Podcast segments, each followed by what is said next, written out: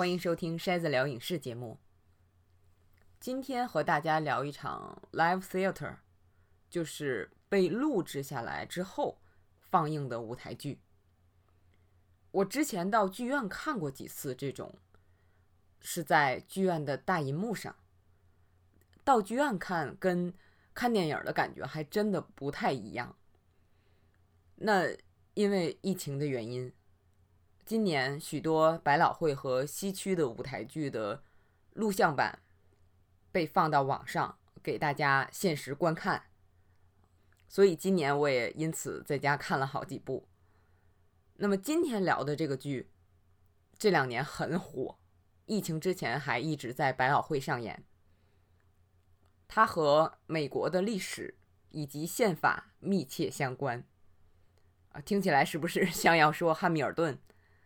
那个其实就不用我特意推荐了，我觉得对舞台剧稍微有兴趣的朋友都会去看，绝对不负盛名。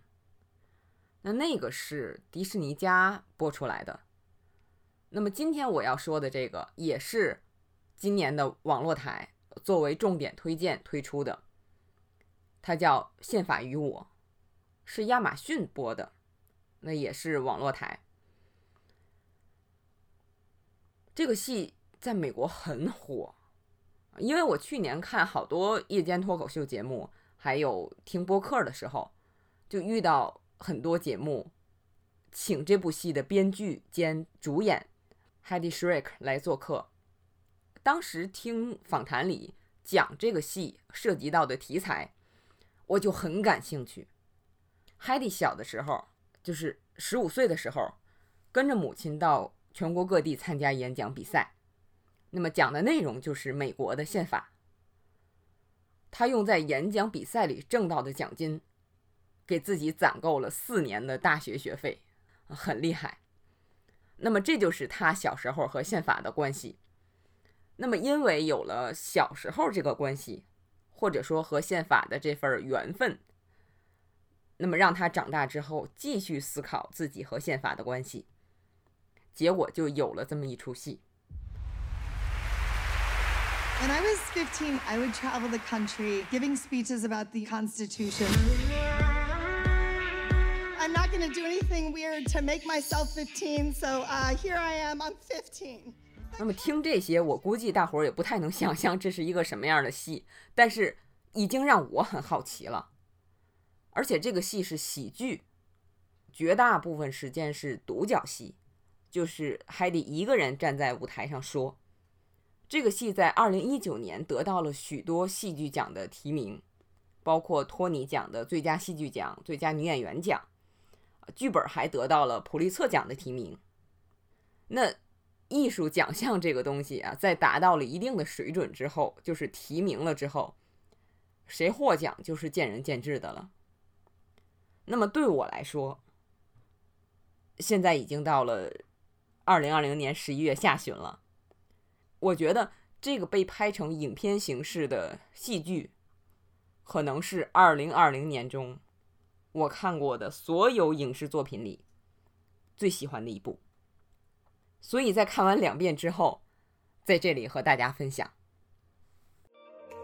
筛子聊影视，在体验中成长，用理解去改变。这个戏的名字直译实际上是。宪法对我意味着什么？是 Hedy Shrek 自编自演的。那么小时候他参加演讲比赛的时候，就是被要求把宪法和自己的亲身经历相联系嘛。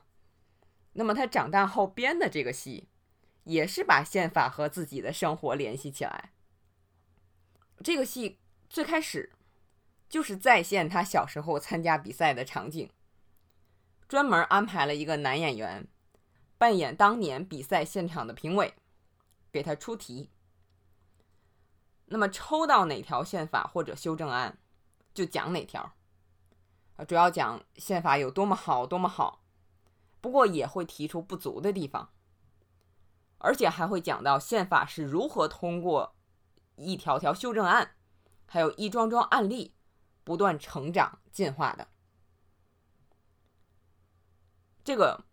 比赛过程中，不但要求这些十几岁的孩子把法条背诵出来、讲解出来，结合自己的个人经历，而且还有时间限制。就首先这个比赛的形式就让我很惊讶，哇，竟然还有这种比赛！那么这是第一部分，再现小时候比赛的场景。第二部分，海蒂跳出了小时候的自己，通过讲述家里边曾曾祖母、外婆、母亲，还有他自己的故事，以及一些著名的最高法院的案例。这个是整场戏最重头的一部分啊！这部分展现的实际上是当年由一群男人制定的宪法。对后来一代代女性意味着什么？那么第三部分是在此基础上的进一步深化，就好像跳出了对宪法讨论的本身，展现了从古代啊直到现在女性的处境。其实这和法律依然是相互联系的。那么因为有了那样的法律，社会对女性是这样的态度。也正因为是这样的态度，这些法律才一直处在停滞不前甚至倒退的阶段。第四部分，大胆的把独角戏的舞台变成了辩论比赛的现场。那么海蒂请上来一位真正的中学生，就是当年他参加演讲比赛时的那个年龄的学生，和海蒂自己就宪法展开辩论。把演讲现场变成了辩论现场，而且请观众参与。辩论的主题很大胆，大家看了就知道了。Generation's founding daughters telling you I want a document that takes action on climate change. Let's start with our own personal constitutions and build our way out. Thank you. 但是，你就听我这么讲，我估计还是感觉不到这个戏的厉害之处。实际上，我刚才说的这四部分界限是比较模糊的，尤其是第二部分和第三部分之间，呃，整场戏相当流畅，而且这是一出喜剧，我觉得足够好笑了。不是说讨论这么一个重大的主题，还带点喜剧色彩啊，就已经可以了。我是以喜剧的标准来衡量它，就是一部好喜剧。演员本身很有幽默的气质，而且剧本中的这些喜剧元素，有些来自我们都很熟悉的做法，或者说心理状态。很多时候，尤其是女性可能会会心一笑。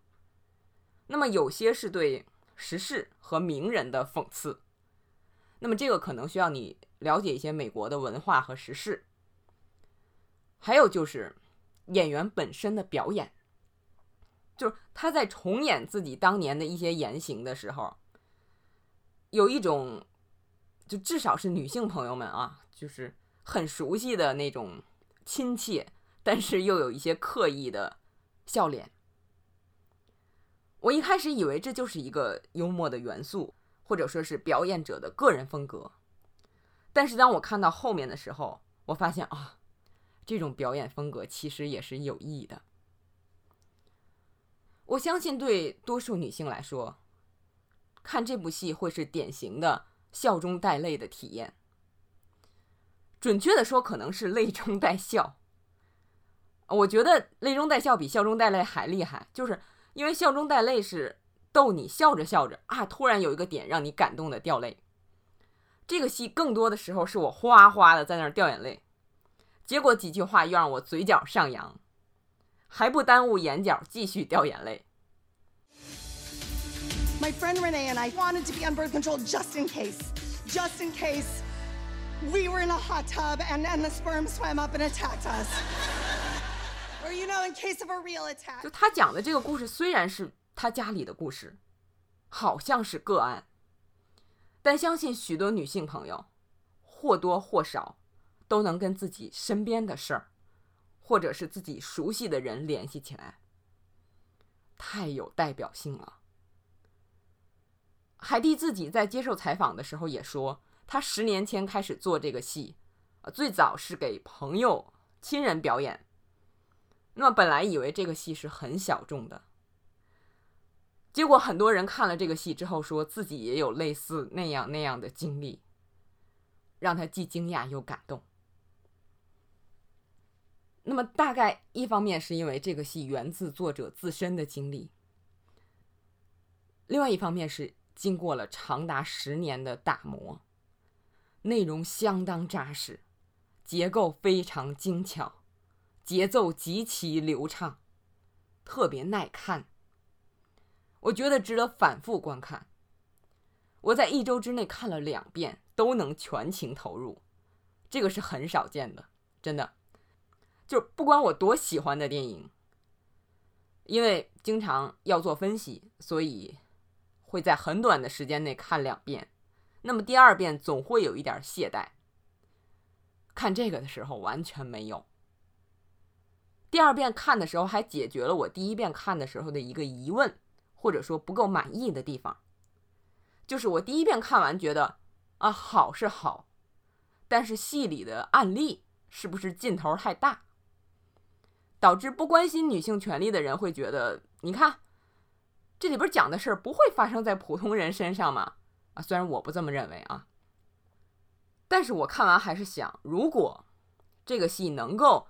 对我们作为女性在日常生活中的遭遇，在某种程度上进行一点展现和解读就好了。但是我在第二遍看这个戏的时候，发现其实他已经给了解释，就是我在一开头说的四个阶段里边第三个阶段对主题的深化，但是从结构上来看是无形的。我开始看的时候就觉得啊，这个第三部分是。对前面各种案例的总结，眼泪流得乱七八糟，所以也没能深刻体会。但是在第二遍看的时候，发觉，哦，人家给出解读了，只是我之前没有 get 到。大伙儿可能发现了，我在推荐这个戏的时候，特意的没有去讲这个戏到底讲了什么，就大概能猜到的就是美国宪法啊，美国社会的女性权利的过去和现在。我觉得知道这些就足够了，各种惊喜还请你们自己去发掘。你只要对这个话题感兴趣，或者说你对好的戏剧感兴趣，去看就好了。我在这里和大家聊的目的就是推荐大家去看，看的时候可以多思考，或者像我一样不只看一遍。如果你看后有什么想交流的感想，可以在这个有声平台啊给我留言，或者说到微博或微信找电影筛子。其实我更建议大家看过之后，如果喜欢，把它推荐给你身边的朋友，女性朋友，或者说是对这个话题感兴趣，你觉得足够开明，可以成为我们盟友的男性朋友。当然，给这期节目点赞和转发也是让更多朋友看到他的方法。感谢大家的支持，我是电影筛子，我们下期节目再见。